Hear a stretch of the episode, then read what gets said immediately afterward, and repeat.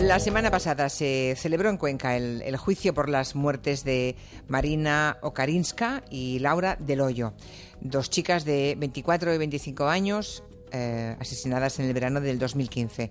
Seguro que todos ustedes se acuerdan. En el banquillo se ha sentado Sergio Morate, 32 años, novio de Marina. Bien, según el fiscal, Sergio Morate asesinó a las dos chicas, las enterró en Calviva y luego huyó hasta Rumanía donde allí sí fue detenido por la policía. En muy pocas horas el jurado dictaminó que Morate era culpable de los crímenes y que lo hizo todo ese jurado de forma unánime. ¿Va a prestar usted declaración? No. ¿Al Ministerio Fiscal? Eh, no. ¿A la letrada señora Bermejo? Eh, no. ¿Señor Valero? No. ¿A las preguntas del señor Navarro? No. ¿Y a las preguntas de su letrado señor Cabero? No. Me cojo mi derecho de no declarar. Manu Marlasca, Luis Rendueles, buenas tardes. Hola. Hola, buenas tardes. Hemos escuchado, acabamos de escuchar los seis noes que dio Sergio Morate a, la primera, en la primera sesión de la vista oral. No quiso, ya lo han escuchado, ni contestar ni a la fiscal, eh, ni a las acusaciones, ni siquiera a las preguntas de su propio abogado. Ninguna pregunta. Y eso a pesar de que estaba jugándose medio siglo en la cárcel, ¿eh? 50 años. Un silencio, el de este criminal, que no es nuevo, porque desde el día 6 de agosto del 2015, que es cuando cometió el crimen, nadie ha escuchado su versión de los hechos, ¿no? No, Morate lo cierto es que jamás ha hablado de manera oficial, de manera como, como exige la ley, hablar y hacer una declaración. No ha declarado ante la policía cuando fue detenido, no declaró una semana después del crimen fue detenido y después el juez que le envió a prisión tampoco quiso declarar, ni durante toda la instrucción sumaria la ha querido declarar. Jamás ha abierto la boca para declarar oficialmente. Sí que ha hecho esbozos, esbozos de confesiones, pero que no tienen ninguna validez jurídica, que se convierten nada más que en testimonios de referencia. En el juicio escuchamos como un policía de la Comisaría General de Policía Judicial de la UDEP Central, un policía que le acompañó en el traslado desde Rumanía a Madrid, contó que Morate, seguramente movido por, por esa vanidad que tienen tantos asesinos de la que hemos hablado aquí otras veces, le dijo textualmente, has detenido a un famoso, mira la que he liado, en el avión del ministro, con los geos, soy más famoso que Bretón. Se refería a José Bretón, claro, em, el asesino de sus dos hijos, de Ruth y José, seguro que se acuerdan perfectamente los oyentes. Bueno, Morate está en el banquillo acusado de asesinar también a dos personas, a Marina Okarinska, que era lo fue su pareja durante casi cinco años, y a una amiga de su exnovia, que era Laura del Hoyo que fue la que acompañó a Marina, ¿no? Porque Marina tenía miedo a, ver a Morate. A puerta cerrada, eh, en un piso de Cuenca y de forma premeditada ocurrió el crimen, ¿no? Según el fiscal. Sí, sí, y según el jurado ya. El juicio se ha demostrado que días antes del doble asesinato Morate compró calviva, compró cinta americana, compró bridas, las, correas que se usan con los caballos. Con una de esas bridas negras estranguló a, Marina, al menos.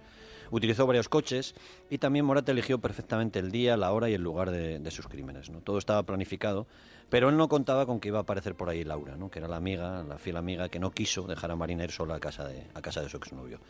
Según contó Morate a otro de los policías después de ser detenido en Rumanía, tuvo agujetas, él, el asesino, durante varios días después de cavar una tumba doble, porque él solo contaba con hacer un agujero, un agujero para una persona, con enterrar solo a su exnovia Marina en un paraje que se llama El Bodegón. El bodegón es un sitio que Morate conocía bastante bien porque pilla bastante cerca de casa de sus padres, tampoco se molestó mucho, en Palomera, que es un pueblecito que hay cerca de Cuenca. Está rodeado de maleza, junto al nacimiento del río Huécar, y es un sitio por el que pasan vecinos que conocen bien la zona, y por eso un cazador descubrió los cadáveres alertado por el olor que desprendían ya los cuerpos de Laura y de Marina. En su declaración, el cazador describió ese polvo blanco que cubría los cadáveres y que no era otra cosa que la cal viva con la que intentó Morate eliminar cualquier resto, cualquier vestigio del crimen. Esa cal, esa cal viva entiendo que va a ser una de las pruebas ¿no? que hay contra Morate, aunque no la única. No, no, ni mucho menos. El, el ADN tiene mucho que aportar en esta historia también. Y el ADN, la huella genética de Morate, apareció junto a los dos cadáveres, dentro de la boquilla de una botella, de una garrafa de agua, que además esa agua se llama así agua de la Virgen de Fátima que es una, una, virgen de la que es muy devota, la madre de, la madre de Morate. ¿no? En casa de los padres de Morate, la policía encontró botellas idénticas de ese agua de la Virgen de Fátima, y que es un tipo de envase nada frecuente, ni siquiera en Cuenca, ¿eh? por supuesto tampoco en el resto de España. Y la madre, la madre de Sergio Morate, estuvo en el juicio y no quiso declarar como sí hicieron las tías y hasta una prima del asesino, que entonces era menor de edad, era una cría, y que pidió declarar tras un biombo por miedo a su propio familiar. Me habló por WhatsApp pidiéndome que si le podía cancelar todas las redes sociales. Y yo por miedo dije que sí, pero nunca lo llegué a hacer. La escuchamos así, en, en- llorando. Tenía que fue como miedo y aún no sabía que había sido el asesino. Eh, claro, en ese momento. Vaya individuo. eh, en ese momento, cuando ella hace referencia a ese instante, ella no sabía que era el Claro. asesino. La hemos oído declarando en el juicio, declaró a pocos metros de él, de Morate, pero detrás de un biombo para protegerla, pero no paró de llorar en todo el testimonio. No paró de llorar en, en toda la declaración, no fue muy larga, fue algo más de media hora, pero no paró de llorar en toda la declaración. Contó que él la escribió esa misma tarde, la misma tarde de los hechos, desde un móvil distinto al que empleaba eh, habitualmente. Es decir, cambió de móvil para comunicarse con ella. Ese móvil lo compró a finales de julio y lo activó en agosto y le pidió que borrase todas sus cuentas de redes sociales. También le preguntó si ella sabía si podían rastrearle su localización a través del móvil y la chica afortunadamente no atendió a la petición, es decir, no borró nada, no quitó las redes sociales y la policía pudo rastrear las redes y el dispositivo de Morate. Así que Morate también estaría buscando eh, cómo borrar su rastro digital, ¿no? Eh, si tenía un móvil distinto y, y utilizó, como decíais, eh, coches distintos, está claro que estaba preparando una buena coartada para ocultar sus pasos antes y después del crimen. Sí, por suerte con algunos agujeros, pero sí que estaba preparándola. ¿eh? Según su abogado, Morate tenía pensado irse a un concierto a la ciudad de Alicante el mismo día del crimen. Iba a ir con un amigo que había hecho en la cárcel porque Morate había estado año y medio, 18 meses de condena por secuestrar a una antigua novia, a otra diferente, en el año 2008. O sea que no olvidemos que estamos en el caso de Morate ante un delincuente eh, reincidente, ¿no? No, es, no era un novato precisamente. No, no es ningún novato, ni mucho menos. Eh, su pasado se ha repasado varias veces estos días durante, la, durante el juicio. Incluso han declarado parejas que tuvieron relación con él. Eh, Morate ingresó en la cárcel por retener durante varias horas a una joven que, lo mismo que Marina, había decidido acabar su relación con él. De este primer delito, y yo lo hemos contado aquí tantas veces, cómo aprenden los, los, criminales de sus primeros delitos, bueno, pues él de este primer delito aprendió que si dejaba a su víctima viva, acabaría entre rejas probablemente, y que había que preparar una coartada muy sólida para poder quedar impune. Por el juicio en el que le acaban de declarar culpable, pasaron, fueron pasando también muchos amigos de Morate, algunos de Cuenca y otros amigos que hizo en, en la cárcel. Todos menos uno, ¿eh? su amigo Isvan, que fue el que le acogió en Rumanía justo después de los crímenes. Este ciudadano rumano era otra de las bazas de Morate, porque lo que él explicó al principio es que se iba a Rumanía al bautizo del hijo de su amigo. ¿no? Fue el primero al que le habría confesado sus crímenes. Así lo contó él, el ciudadano rumano, en 2015 ante varios medios de comunicación, justo después de que detuviesen a Morate. Y el testimonio escuchado no tiene desperdicio. Dice, pues la gente era en Palomera. Digo, ¿qué dices? Digo, ahí puro monte, digo, no metes una aguja o estás hablando. Digo, cállate. Digo, ni te quiero escuchar. O sea que en principio el amigo no le creyó, ¿no? Eh, o al menos eso dice ahora.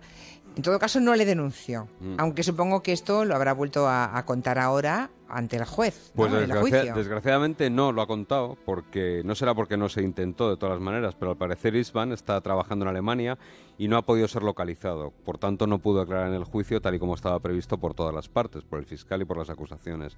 Sí que lo hizo su mujer y con ese testimonio se conformaron todas las partes, Sofía, desde Rumanía. Y ella contó cómo Morate le confesó que había matado a Marina y a Laura, que no le creyeron y que un día después de esa confesión fue cuando entró la policía rumana en su casa para detenerlo. Sí, me acuerdo que Morate tardó unas semanas en, en- en estar de vuelta en Mm. España, ¿no? Y entiendo que fue durante ese viaje de vuelta, ya con la policía, cuando les contó a ellos que era tan famoso, lo que decíais antes, ¿no? Tan famoso como Bretón, ¿no?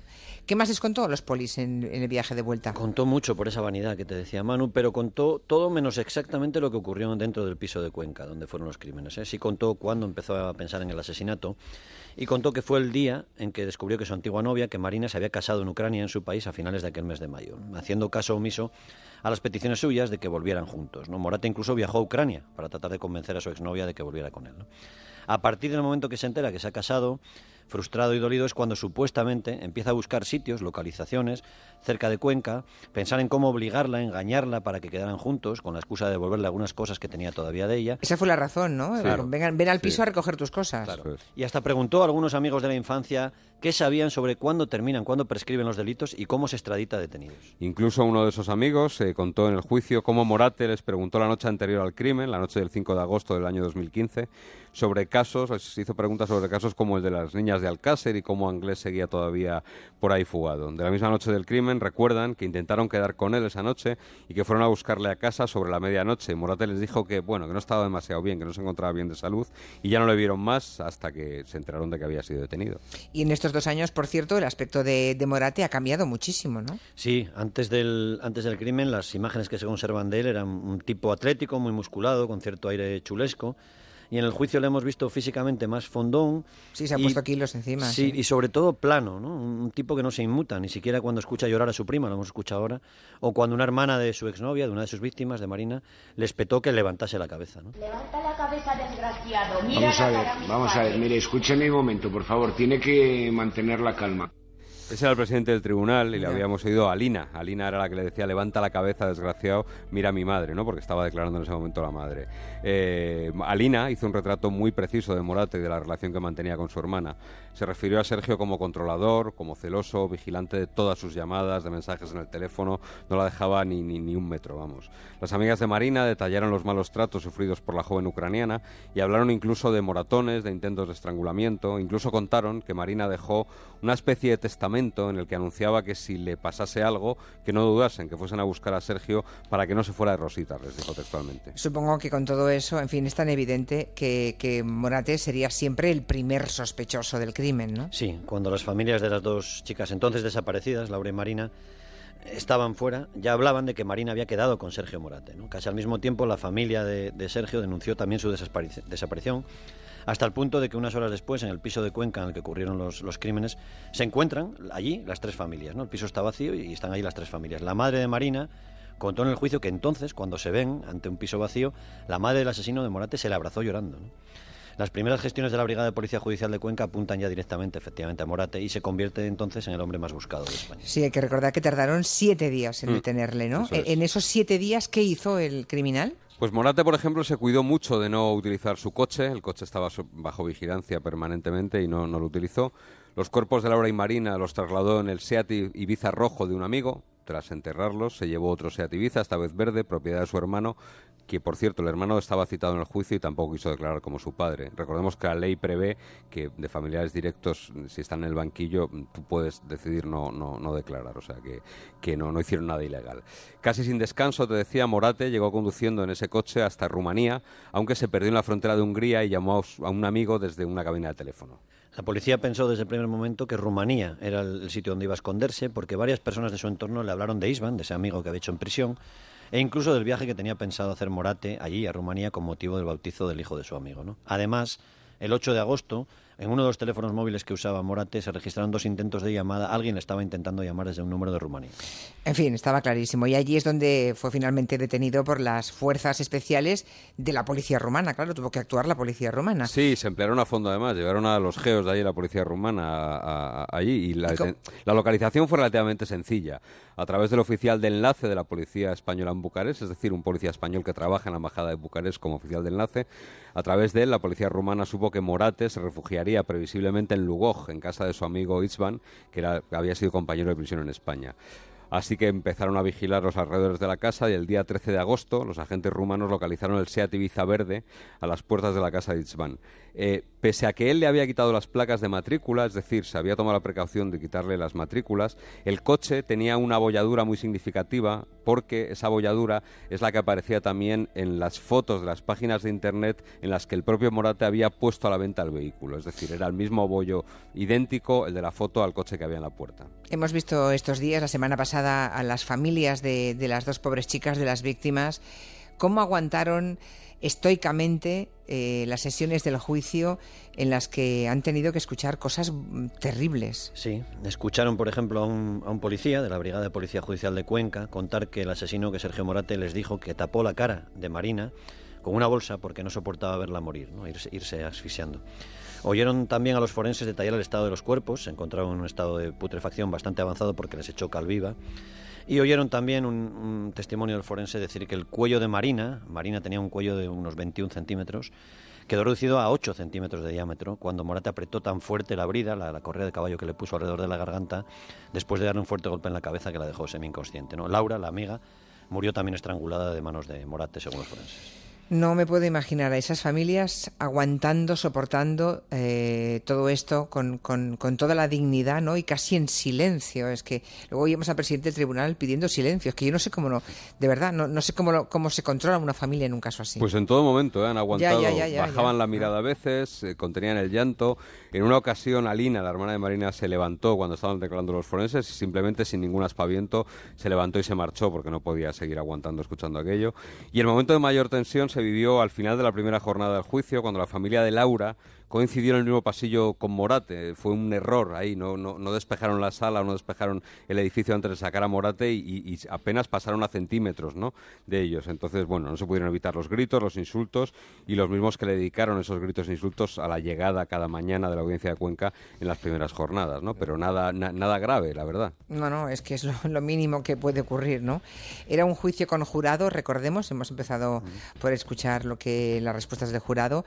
El tribunal del jurado consensuó el veredicto en un tiempo récord, o sea, lo tenían todos los miembros clarísimo. Sí, fue muy rápido. El juicio terminó el sábado y el domingo por la tarde los nueve miembros del jurado comunicaron el veredicto de culpabilidad, de culpable para Morate, y fue por unanimidad, no hubo un solo voto discrepante. El abogado defensor de Morate lo que vino a defender en el juicio es que no había ni una sola prueba contra el cliente y que la investigación fue todo prefabricado para culparle a él, ¿no? que vendría a ser así como un chivo expiatorio. Para justificar su fuga explicó que se había ido después de un periodo de, lo llamó así, inquieta reflexión. Los argumentos no calaron en el jurado, a quien se dirigió en todo momento y de manera muy, muy didáctica la fiscal del caso, que hizo una exhibición de cómo ilustrar a un jurado. Bueno, y después de este veredicto clarísimo, inequívoco de culpabilidad, ¿ahora qué le espera a Morate? Pues espera la sentencia que se que redactará el juez y que está más o menos a final de esta semana o la semana que viene estará. Y, ¿Y en pena que le Pues espera? medio siglo de cárcel, más o menos. ¿eh? 50 años. 50 años va a ser la condena, o sea, la sentencia, pero en cualquier caso lo que le esperan son 40 años de prisión porque es el máximo de tiempo de cumplimiento según nuestro Código Penal, según nuestra ley. De momento, él ha vuelto a la prisión de Estremera, aquí en Madrid, donde comparte módulo con otros ilustres criminales, con Patrick Nogueira, el joven que asesinó en Pioz, en Guadalajara, a sus dos tíos y a sus dos primos, a los niños de corta edad, y, por cierto, también volverá junto a José Bretón, todos, ya sabes, pues famosos por sus brutales crímenes, tan famosos como él. Qué espanto.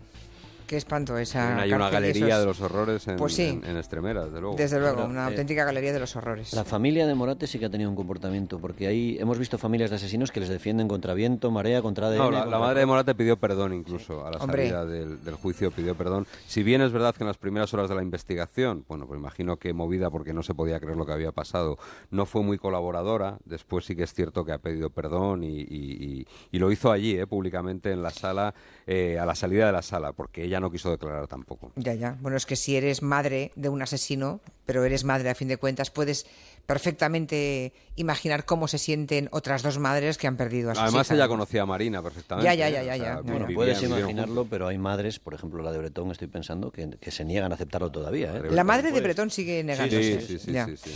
Bueno, supongo que es una manera de sobrevivir, Claro. porque uno no De puede seguir viviendo horror, sí. cuando tu propio hijo ha matado a sus a, a tus nietos, ¿no? A, su- a los, a sus hijos. Eso es imposible de encajar, ¿no? Hasta aquí territorio negro. Muchas gracias. Gracias. Hasta la semana Hasta que viene. Hasta luego.